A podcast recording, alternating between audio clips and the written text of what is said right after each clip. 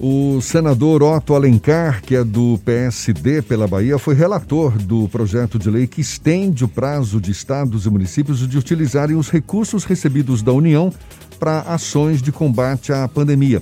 O prazo atual se encerra no fim do ano e os recursos que não forem executados nesse período podem ser devolvidos ao Tesouro Nacional. O projeto, de autoria da senadora Simone Tebet, do MDB do Mato Grosso do Sul, prorroga o prazo até 31 de dezembro de 2021. O texto foi aprovado pelo Senado, enviado à Câmara dos Deputados para nova análise sobre o assunto neste aniversário de um ano do Issa Bahia. A gente conversa com quem foi o nosso primeiro entrevistado, exatamente no dia 16 de janeiro de 2019, primeira edição. De janeiro, não, 16 de setembro de 2019, primeira edição do programa isso é Bahia, o senador da República pelo PSD, Otto Alencar. Seja bem-vindo mais uma vez. Bom dia, senador. Bom dia, Jefferson Fernando, a toda a equipe. É um prazer voltar a falar com vocês no programa Isso é Bahia. Realmente um ano, parabenizar e demonstrar aqui o meu reconhecimento pelo trabalho de vocês, sempre informando em forma correta, fidedigna, com um programa importante para todos os baianos. Portanto, parabéns e me, coloco à inteira disposição de vocês para qualquer pergunta que desejem formular. Muito obrigado, senador. Esse texto desse projeto de lei que estende o prazo de estados e municípios para utilizar os recursos recebidos da União para ações de combate à pandemia, além de ampliar o prazo para gastar o dinheiro, permite que os recursos sejam usados para qualquer finalidade. Isso não abre brecha para que setores como a saúde, que é um dos mais necessitados, fiquem prejudicados, senador? Não, de forma nenhuma. O, o projeto é um projeto que eu relatei, discuti inclusive com os representantes do governo, tanto do, da área econômica como da área de saúde, do Ministério da Saúde. Debatemos bastante tempo esses recursos do valor de 28 1,6 bilhões de reais serão destinados às ações de saúde em várias frentes. Né? É, eu quis até vincular isso, uma parte desses recursos para a aplicação no, na imunização das pessoas quando chegar a vacina, mas não havia necessidade de fazer a vinculação, até porque ficando no Ministério da Saúde para ser aplicado, é claro que chegando o período da vacinação, você vai ter esses recursos para imunizar a população, que é a única ação realmente efetiva para evitar que o paciente possa contrair a doença. Né? Nós vamos ter, por exemplo, imunizar no mínimo 120 milhões de brasileiros, serão 120 milhões no mínimo de seringas, né, de EPI, de álcool, de algodão, de mobilização, de logística, e eu espero que a partir de novembro para dezembro, uma dessas vacinas possa já estar disponível aqui no, no Brasil e na Bahia também. São várias vacinas que estão sendo testadas, algumas já na terceira fase. É o caso da vacina da China, da chinesa, também da Rússia e, e da Inglaterra, da Oxford. Então, esse é um momento muito importante ter essa possibilidade. Uma campanha de vacinação pelo Brasil é, o Brasil, com a dimensão continental que tem, custa muitos recursos, vai precisar de muito dinheiro. Tanto é que discutimos isso com o Ministério da Saúde e eles entenderam que é importante que esses recursos fiquem é, guardados né, aí para a aplicação no ano 2021. Espero que a Câmara dos Deputados possa apreciar essa matéria e que ela seja sancionada pelo presidente Bolsonaro já tem esse compromisso, inclusive com os líderes do governo, com Fernando Bezerra, que é o líder do governo no Senado, e com Eduardo Gomes, que é o líder do governo no Congresso. Eh, se a Câmara aprovar, segundo os líderes do governo, o presidente da República vai sancionar o projeto sem vetos. No entanto, Jefferson Fernando, nós já fizemos esse acordo lá de sancionar sem vetos e depois o governo, como é muito seguro, inseguro, termina vetando. É o caso, por exemplo, da desoneração da folha, teve acordo. Caso, por exemplo, do veto ao artigo 16 do marco regulatório do saneamento, que levou inclusive os governadores a questionar o veto na justiça. Portanto, nós estamos trabalhando com um governo muito confuso, muito indeciso. O presidente é muito pusilânime. Você viu agora, eu nunca vi na história do Brasil um presidente da República fazer um veto às multas né, das igrejas, né? Que também que foram é, colocadas num, num projeto do Senado Federal e da Câmara, aprovado no Congresso, e ele vetou um dos itens dessas multas das igrejas e pediu para o Congresso derrubar o veto dele mesmo. Ou seja, ele veta e pede para o Congresso derrubar o veto. Dá para entender a cabeça do presidente da República que se comporta dessa natureza? Agora, senador. Ele mesmo vetasse. Senador, eu queria insistir, porque é, a partir das duas emendas, né, emendas do senador Rogério Carvalho, do PT, e o Wellington Fagundes, do PL, o texto desse projeto decide a ampliação do prazo para todos os repasses feitos entre a data da publicação da lei e 30 de dezembro de 2020, agora não importando o destino inicial dos recursos. Sim, mas se os recursos ficarão na, no orçamento do Ministério da Saúde, é claro só serão aplicados nas áreas, na área de saúde, não tem outra área para ser aplicado. É, você pode, é, o, a emenda do, do Rogério de Carvalho do Wellington é que você pode aplicar em outras coisas. Por exemplo, a necessidade de comprar novos respiradores, equipamentos, fazer algum outro investimento, aí fica mais. O, o, o, esses recursos são recursos que estão adicionados e, vinculados ao Ministério da Saúde.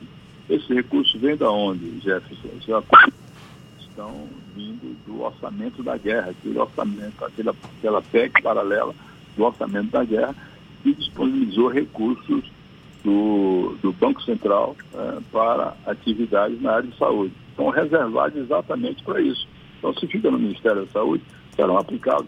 Pode ser que precise aplicar para a compra de respiradores, de medicamentos, da vacina, são 28 bilhões de reais então, são recursos importantes que podem ser aplicados em outras áreas da, da saúde. Tinha uma emenda, inclusive, da senadora Cátia Abreu, que queria que parte desse recurso fossem utilizados para o PRONAMP, Programa Financeiro no Senado Federal para pequenas e microempresas. Mas eu rejeitei só a, a, a as emendas tivessem sintonizadas com a aplicação de recursos para a, saúde.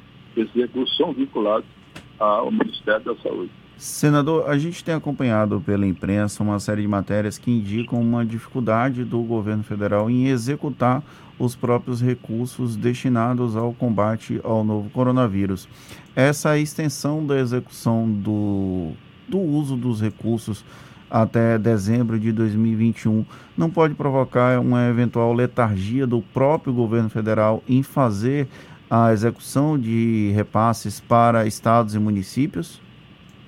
Não, acho não. O, o, o, ritmo do Ministério da Saúde foi estabelecido pelo próprio presidente Jair Bolsonaro e colocou à frente do Ministério o general Pazuello, que por mais que tenha se esforçado, eu, eu reconheço que ele trabalhou muito, fez um esforço muito grande, não sendo um, uma pessoa do setor, técnico do setor, não entendendo do Ministério, como ele mesmo disse que não entendia, ao ponto ele chegar a dizer uma aberração a respeito da doença do Covid, dizendo que os pacientes assintomáticos não, não transmitiram a doença, transmite a doença. Ele não conhece, ele se esforçou. Eu não sei porque o, o Bolsonaro demitiu o Mandetta, depois demitiu o Nelson, e ao contrário de botar um, um técnico do, que entende, seja da área de saúde, alguém que entenda mesmo das ações todas do Ministério, são amplas as ações, são ações múltiplas na área de saúde, colocou um, um general do Exército da área de intendência de logística para distribuir, veja só, só para distribuir os equipamentos e medicamentos, demorou muito isso. E aí, além disso, se fixou na hidroxicloroquina, que é uma, um medicamento que não é cura da, da, da do Covid-19, está comprovado que não é. Funciona diminuindo os efeitos anti-inflamatórios da doença, mas não cura a doença.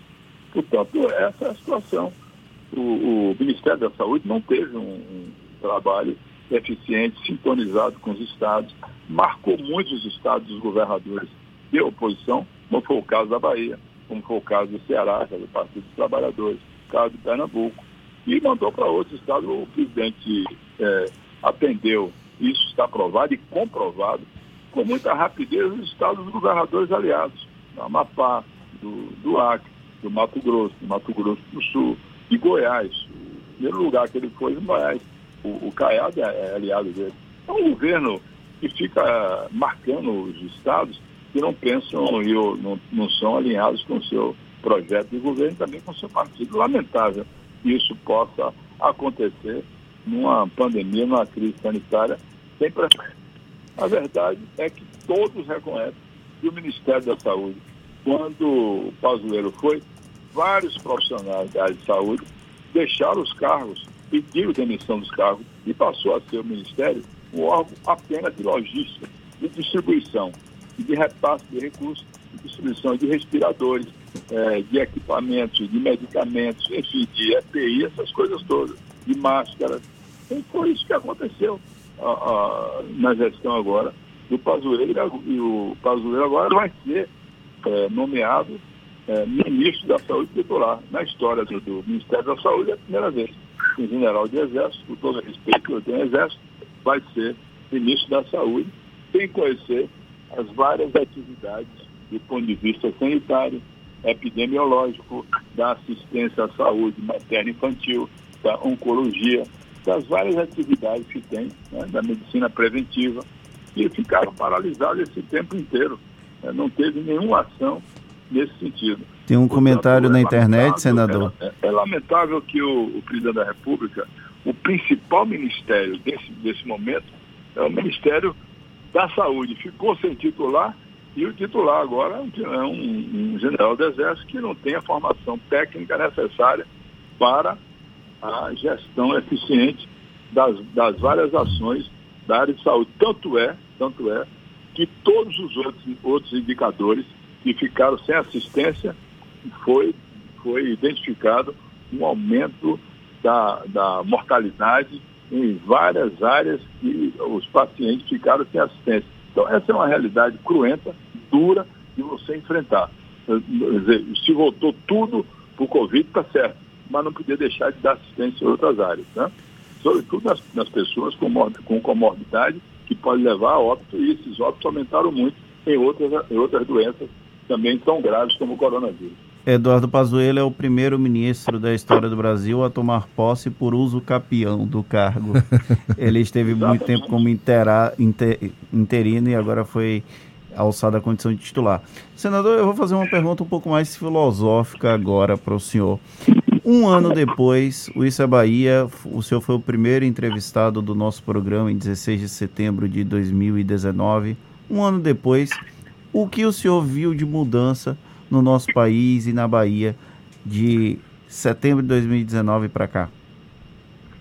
Olha, no, no, Brasil a mudança foi uma mudança radical, né? Porque se mudou é, para um governo com uma conotação política ideológica de, de extrema direita, né?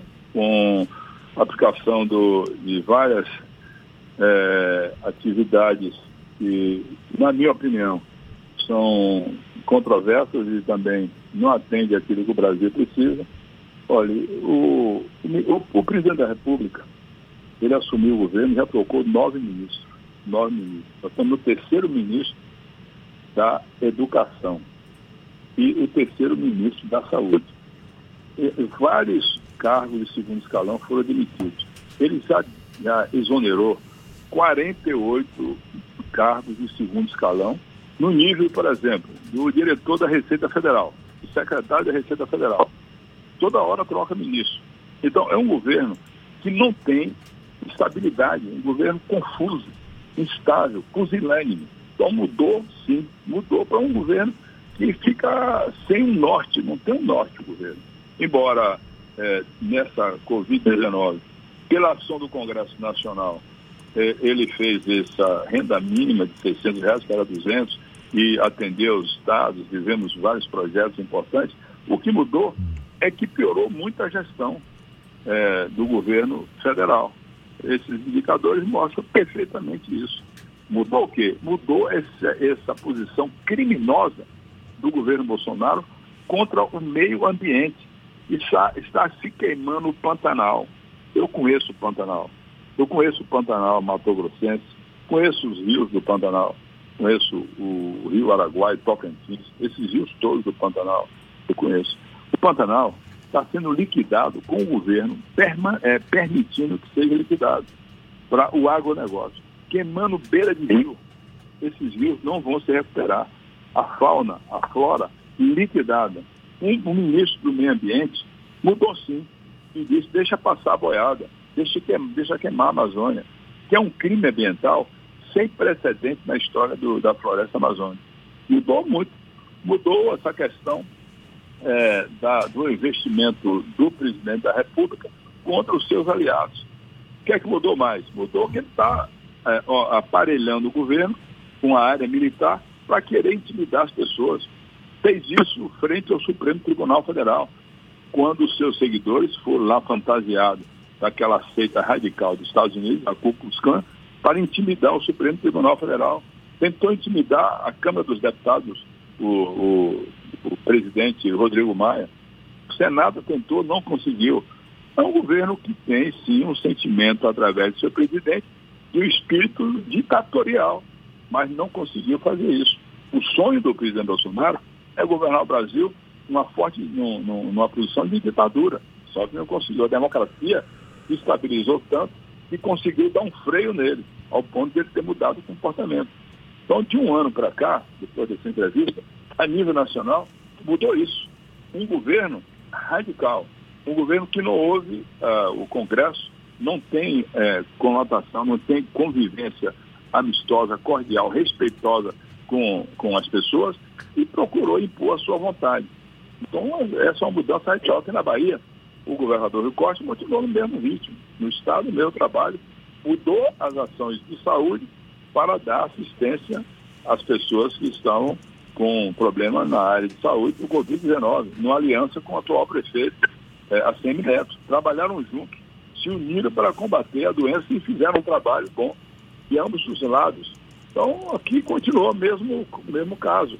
O governo do Estado eficiente na sua gestão, muito bem avaliado, e o governo da capital também da mesma forma, unidos.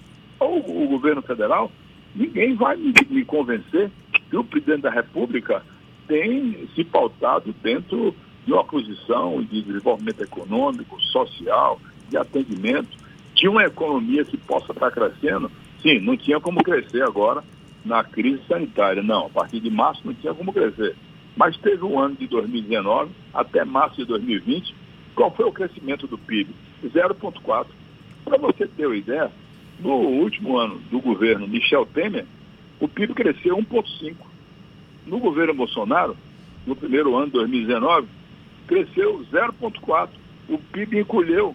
Agora vai ter um recuo de 9, 10%, por causa da pandemia. Todos os países tiveram isso. Senador. não tem um, não tem um norte, não tem, no, do ponto de vista da economia, eu já comecei várias vezes, várias vezes com o ministro Paulo Guedes, que agora, inclusive, está numa posição de fragilidade muito grande. O, o, presidente da República, Jefferson Fernando, já desautorizou, desautorizou o Paulo Guedes três vezes de público.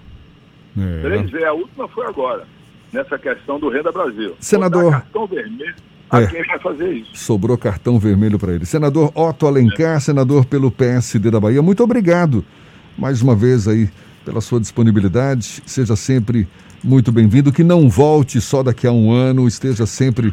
Não, é sempre às ordens. É Conosco. É com a sua. Tá certo. Tá bom, muito obrigado e um bom dia. Até uma próxima, então. Obrigado, um abraço a todos.